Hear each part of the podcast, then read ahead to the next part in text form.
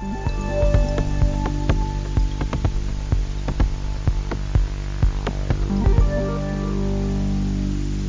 ideia geek. A ciência que se produz geralmente é uma ciência baseada muito nos preceitos do norte, é, da teoria de, de, teóricos europeus, americanos. E aí, isso é um fator muito importante, principalmente nas ciências é, humanas, sociais. Quem é o, o, seu norteador teórico? Porque a partir do seu norteador teórico, você pode é, ter caminhos diferentes na sua pesquisa, na sua pesquisa científica. E é, é interessante que aquele cientista que está no hemisfério sul, um latino-americano tem dinheiro no banco, sem países importantes, enfim, tem, se baseie, tenha esse, esse esforço de trabalhar com teóricos locais que trabalham com é, temáticas locais que torne o, o trabalho um pouco mais realístico, não é para você, não é para a gente cancelar, cancela os autores do norte, não, não é para cancelar. É necessário que a gente observe o do norte, obviamente, mas que você introduza é, no, no seu referencial é, pesquisadores, autores da sua região. É muito importante nessa parte das ciências humanas você respeitar né, o conhecimento local. É, respeitar o conhecimento local, como a Vinha está falando, é respeitar também as pessoas que estão nesse meio, né? É, é, uma, é algo que eu vivenciei também e que trazemos com outros exemplos, para além do Cone, para além da questão da Henrietta Lacks, né, que, é, que foi, foi usurpado algo dela, e aí eu trago também com outros exemplos, a questão muito importante que temos que considerar na ciência. E quando a ciência é representada no audiovisual, ela poucas vezes traz isso de uma maneira clara. Quando traz, é apenas uma descoberta que vai salvar o mundo da destruição. Mas a gente não precisa que todo cientista proteja o mundo da destruição, mas que tragam feedback para comunidades que cedeu seus corpos, suas culturas, suas identidades, seus hábitos para pesquisas e essas pesquisas elas não podem servir apenas é, principalmente para o avanço da literatura ou se resumir a artigos. Ela tem que trazer um feedback direto para essas comunidades. E aí eu trago o exemplo de pesquisas que envolvem comunidades indígenas, que envolvem comunidades quilombolas. Tá? Eu vivenciei um exemplo no caso de uma das pesquisas que eu fiz com comunidades surdas, Gente, a comunidade surda é uma comunidade, é, ela não considera-se é, dentro de uma cultura geral. Ela, existe a cultura surda para eles. Então, é uma comunidade muito forte, uma comunidade que se protege e que deve se proteger mesmo, porque sempre foi marginalizada e tratada de uma maneira incoerente, incorreta e muitas vezes imoral ao longo do tempo. Então, eu vivenciei um, um caso, gente, que eu me deparei com comunidades, me adentrei a elas e elas não, não gostaram, não que no inicialmente não queriam conversar comigo, não queriam bater o papo comigo, não queriam se abrir, fazer a discussão da pesquisa comigo. Sabem por quê? Porque todo pesquisador ou pesquisadora que ia lá nessas comunidades, nessas instituições, diziam que iam fazer mudar o Deus e o mundo.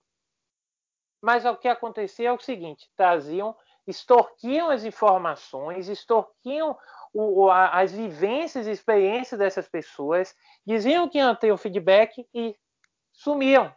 Aí voltavam para o alto dos seus pedestais na, na academia, defendiam suas, seus TCCs, suas dissertações, suas teses, e no final de contas, onde está o feedback?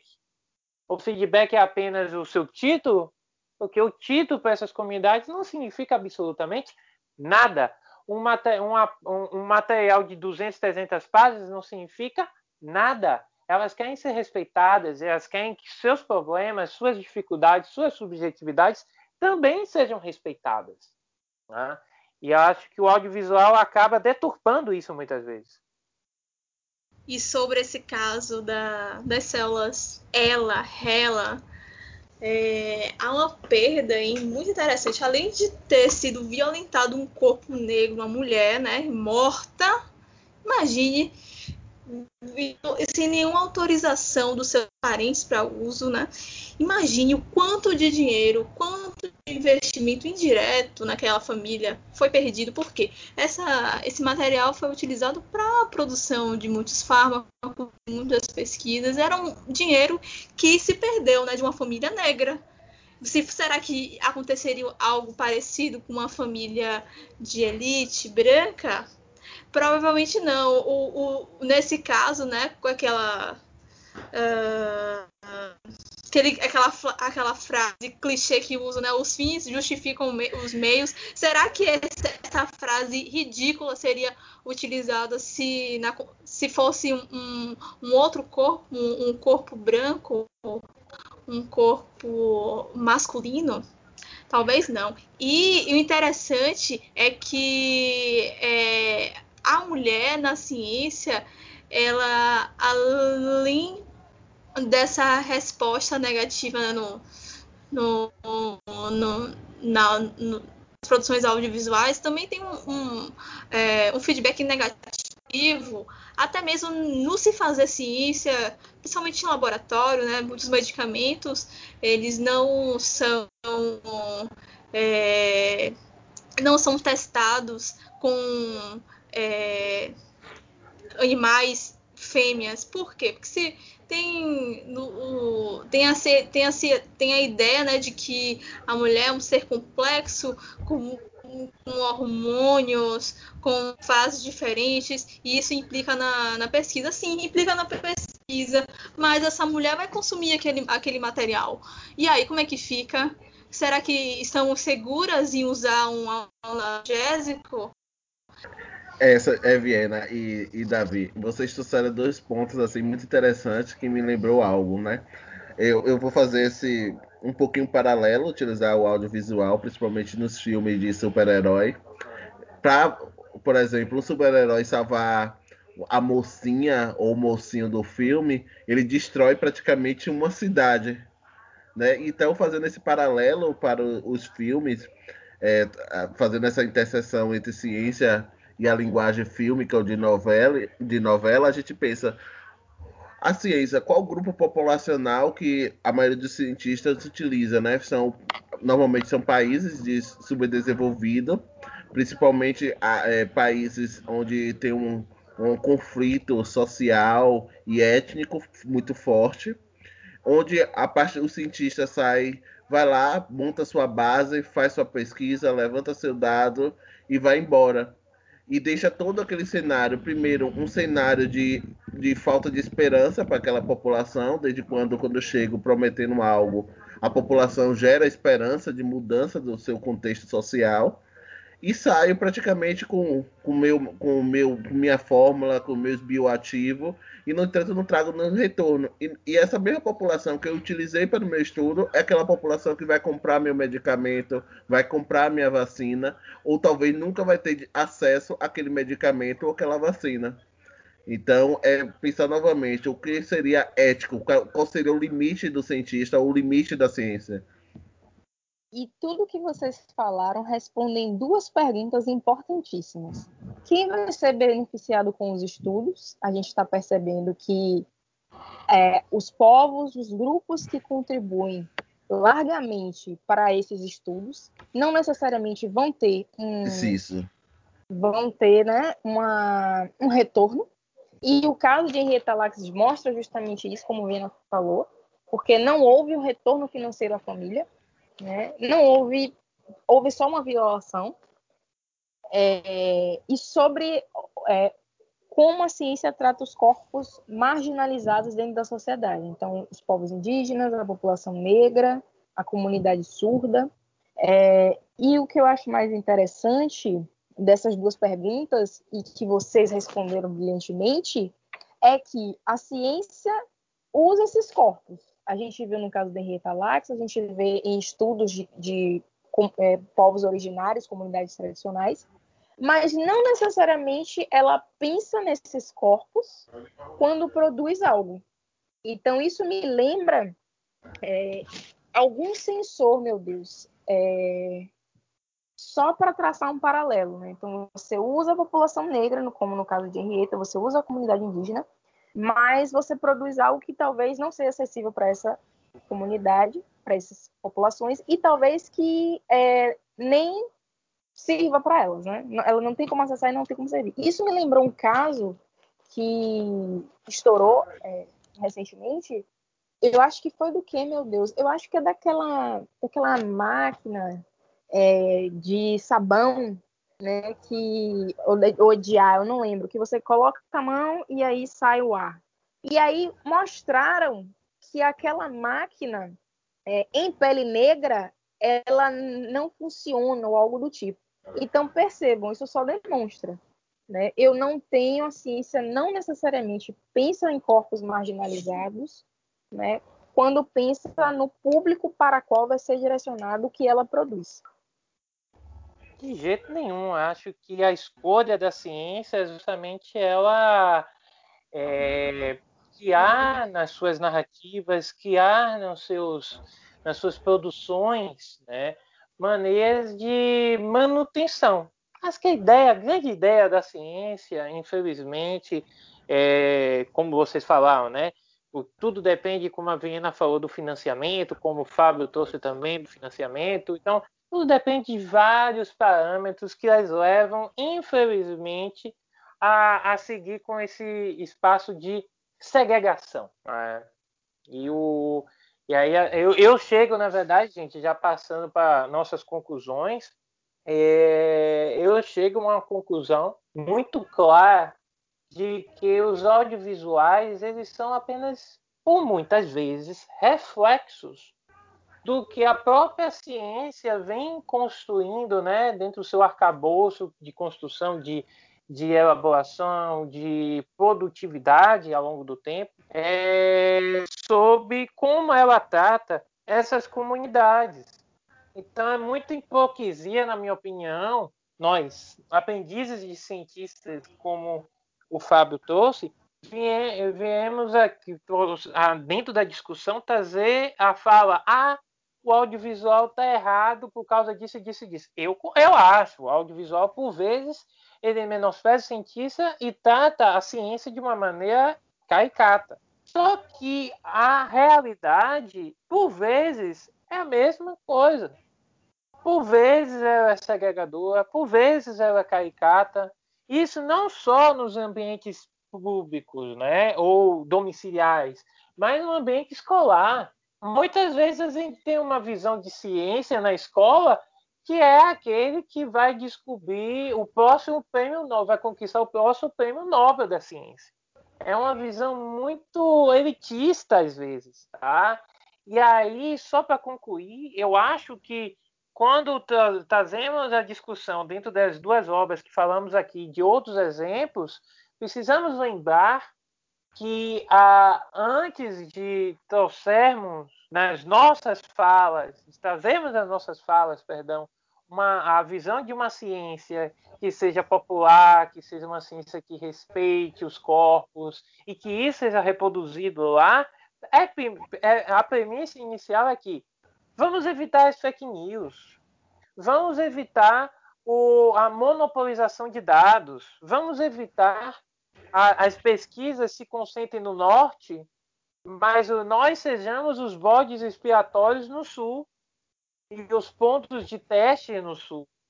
Quando assim, essa atividade, infelizmente, ainda estamos, na minha opinião, longe de alcançarmos. Né? Eu vou passar agora a fala agora para Fábio, para Viena e para Santiago para a gente encerrar nossa, nosso podcast. É, Davi, eu, eu concordo com você, assina embaixo.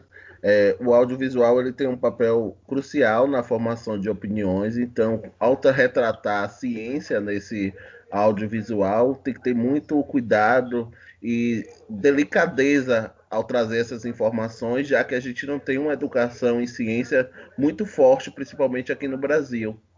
Então, isso isso, ao trazer uma educação, uma formação de ciência muito forte, a gente vai a, a conseguir ter sujeitos críticos em ciências, saber que a ciência não é pura, a ciência ela tem limites, e, e, a ciência que não tiver limite, ela tem que ser li, limitada moralmente, onde a gente tem um, um construto ético muito forte para pensar em ciência, construir ciência. Então a ciência não é isenta do, do da sociedade de maneira alguma. Então a, a função do, dos filmes e, e das novelas, elas é, é uma função de entretenimento, mas não pode trazer só essa linguagem de entretenimento, mas sim uma linguagem social que faça pelo menos a, a população discutir ciência, discutir é, discutir ciência de fato, de todos os seus, de todos os das suas faces, tanto a face tecnológica quanto a face é, social e humanista, por exemplo. Pois bem, eu me sinto bastante com, contemplada com a fala dos meninos e é realmente dificilmente essa visão da ciência, né, é, ou, e do cientista no, nos meios audiovisuais, eles vão sofrer uma mudança muito drástica, até mesmo porque uh, esse, esse produto audiovisual ele é pensado num público. Talvez o, a, a, visão da ciência que aquele uh, sistema audiovisual traz não seja de interesse público. Logo, pensando nos espaços formativos, nas escolas, na, na graduação, né?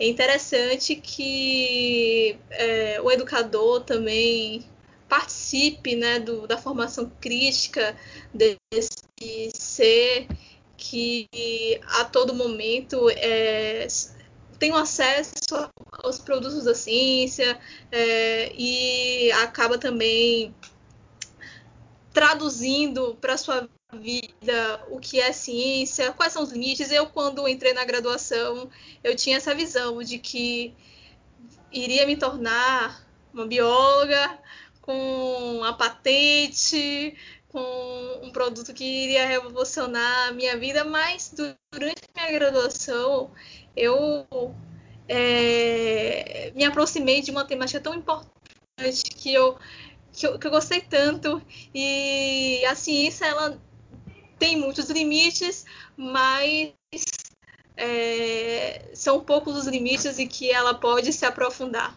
Ela é muito diversa e e uh, o papel do, do educador, da, do pai, da mãe, não sei agora nesse contexto, né, político, social que estamos vivendo, mas aquele educador que tem uma base crítica é fundamental na formação da, do, dos estudantes que irão confrontar a fake news e valorizar o produto científico. Considerando as aproximações entre ficção e realidade que a gente conseguiu né, traçar, né, é, trazendo o clone, trazendo a vida de Henrietta, é, minha conclusão ela vai ser mais direcionada para quem faz ciência, né, que é a ciência é tudo isso que a gente falou. E você que faz ciência pode contribuir para que ela se mantenha assim ou não. Então, eu acho que meu, minha conclusão é mais um apelo direcionado às pessoas que falam em ciência, de entenderem a responsabilidade que elas têm, né, de entenderem o papel social que elas têm e de entenderem sua posição dentro da sociedade. Porque você pode ser um cientista, cientista branca, cis, heterossexual, branca, ou seja, ocupando uma posição privilegiada na sociedade. E de que modo, então, você está contribuindo para a sociedade, seja quando você se coloca nos espaços, seja quando você produz o conteúdo. E o mais importante, que visão de ciência você está alimentando em você. Não alimente uma visão de ciência de que a ciência é salvadora, de que a ciência é neutra, sabe? De que a ciência não erra. Não trate ciência como algo é, quase próximo a um culto ou seita Né? A ciência ela é passível de erros, de equívocos. A ciência ela pode ser enviesada. E se você que faz ciência tem ideia disso, você ajuda, você pode ajudar, você pode contribuir para que é, isso ocorra menos né? e para que isso impacte menos a população que vai ser afetada por esses vieses. Então, pelo amor de Deus, você que faz ciência, não permita que novos casos de Henrietta Lacks aconteçam. Não permitam que casos como o de Deusa virem realidade. Então, por favor, né, é, ajudem a ciência a ter responsabilidade. Façam a ciência com responsabilidade e com senso crítico. Tenham senso crítico quando se tratar de ciência. Né? A ciência não pensem na ciência como algo aqui ela é crucial, ela é essencial, sem pensar em quem está fazendo ela também. Né? Porque quem faz a ciência é, faz com que ela é, se torne ou essa, essa entidade distante, elitista e ditadora, ou não. Então, tenha senso crítico quando você estiver dentro de suas respectivas áreas Saiba as falhas, as limitações, as lacunas e pense de que modo você pode contribuir para preencher. Magnífico, gente. Eu acho que é com isso que a gente. Para isso que serve o Paideia. A gente começa falando de materiais audiovisuais, novelas, filmes e depois fazemos discussões voltadas para o âmbito da ciência, para o âmbito da cultura, da sociedade. Eu acho que nós mostramos isso aqui hoje, né? Então, gente, eu queria agradecer. Primeiro, queria convidar vós, vocês que estão ouvindo, para acessar o nosso Paideia Geek. O nosso Instagram é o arroba e o e-mail é o paideiageek.gmail.com. Mandem suas questões, comentem, façam, reproduzam e compartilhem nossos podcasts. Queridos, boa noite, boa tarde, bom dia, boa madrugada para todos vocês e até o próximo podcast e após Chat Geek saímos juntos, tá bom?